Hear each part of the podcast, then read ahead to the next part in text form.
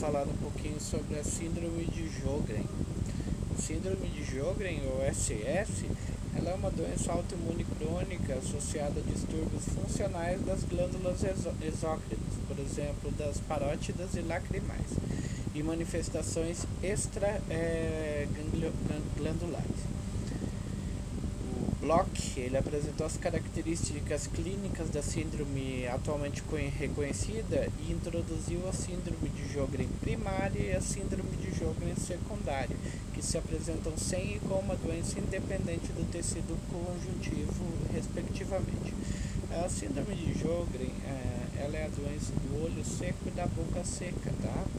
Então ele faz com que as glândulas exócrinas é, não produzam a saliva e produzem poucas lágrimas, tá? Então é a doença do olho seco também conhecida. É, de acordo com o estudo epidemiológico mundial, a taxa de incidência da síndrome de Sjögren é de 6,9 por 100 mil pessoas ano. Essa é de incidência de casos novos. E a taxa de prevalência de 60 0,8 casos por 100 mil habitantes, ou um caso por 1.644 pessoas. Além disso, a idade dos pacientes ele atinge o pico máximo aos 56 anos. Nos últimos 15 anos, a doença afetou mais as mulheres do que os homens. Pacientes com Jogren experimentam uma dor duradoura e intolerável com múltiplos sintomas físicos, com cárie dentária, secura vaginal e dores articulares. O diagnóstico da síndrome de Jogren é um processo de várias etapas, bastante difícil, tá? Incluindo a avaliação oral e ocular, detecção de alguns anticorpos, principalmente o anti-SSA, o anti-RO, né, e o anti-LA, e biópsia glandular. A secura dos olhos e da boca, causada pela disfunção das glândulas salivares e lacrimais, é o sintoma clínico mais comum. Sintomas graves do olho seco e boca seca vão prejudicar a qualidade de vida do, dos pacientes, né? A boca seca, lembrar que ela está associada a um risco aumentado de desenvolver cáries. Como a síndrome de Sjögren se apresenta com múltiplas manifestações fora das glândulas, a, a EULAR, né, que é a Associação de Reumatologia da Europa, né, ela desenvolveu o índice de atividade da doença, o EULAR SS. É, para avaliar a atividade da doença em paciente com sintomas e simplificar o diagnóstico, né?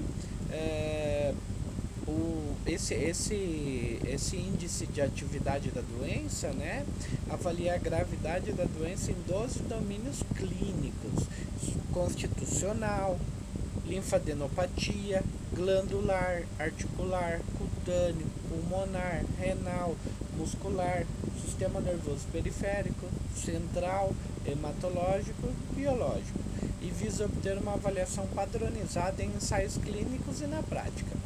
O envolvimento do sistema nervoso na síndrome de Sjögren ele foi relatado pela primeira vez na década de 80. Desde então, várias doenças neurológicas foram associadas a Sjögren, o que indica a importância de avaliações diagnósticas neurológicas precisas. Quais são as complicações da síndrome de Sjögren? Nós temos a doença pulmonar intersticial, que é a complicação pulmonar mais frequente e também mais grave da síndrome de Sjögren e contribui substancialmente para a mortalidade nessa doença, tá?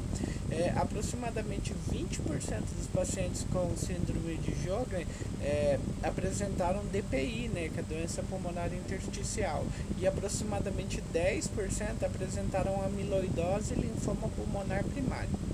É, um exame clínico eficiente que pode incluir a biópsia pulmonar ou a triagem de marcadores sorológicos, ele pode auxiliar no diagnóstico precoce e na intervenção da DPI, né, da doença pulmonar intersticial associada a Jogren, tá? Infelizmente não existe nenhuma estratégia de tratamento eficaz. Como doença autoimune, o corpo atacando o próprio corpo, a síndrome de Sjögren também pode levar a sinovite e a artrite reumatoide, ou seja, pode levar à inflamação das articulações, tá? Sendo que esta última causa danos estruturais, deform. Complicações renais foram observadas em menos de 10% do, dos pacientes com Jogren. A nefrite túbulo intersticial, causada pela infiltração de linfócitos ao redor dos túbulos renais, ocorre em dois terços dos pacientes com Jogren e disfunção renal. No entanto, a baixa prevalência de manifestações renais pode ser um artefato do diagnóstico ineficaz da nefrite túbulo intersticial. O linfoma não Hodgkin é a complicação extraglandular mais grave da síndrome de Sjögren, tá? é, sendo predominante o do tipo de células B. Como a Sjogren é uma doença autoimune sistêmica, ela causa lesões em múltiplos órgãos, principalmente glândulas salivares e lacrimais, né, como já foi dito, o que limita a função endócrina. Além da inflamação focal na glândula salivar, atrofia sinar, dilatação do ducto e fibrose são comumente observados nos pacientes com Sjogren. Devido à alta especificidade da doença e capacidade de invasão limitada, a biópsia da glândula salivar labial é amplamente aceita como o melhor método para fechar o diagnóstico da Sjogren atualmente. A infiltração linfocítica ao redor dos dutos estriádulos das glândulas salivares, é, ou os chamados focos periductais, é a característica crítica para o diagnóstico da Sjogren, tá? É, obviamente, como doença pulmonar secundária, lesão renal e linfoma como comorbidade e outras comorbidades, aliás, reduzem ainda mais a qualidade de vida do paciente, né?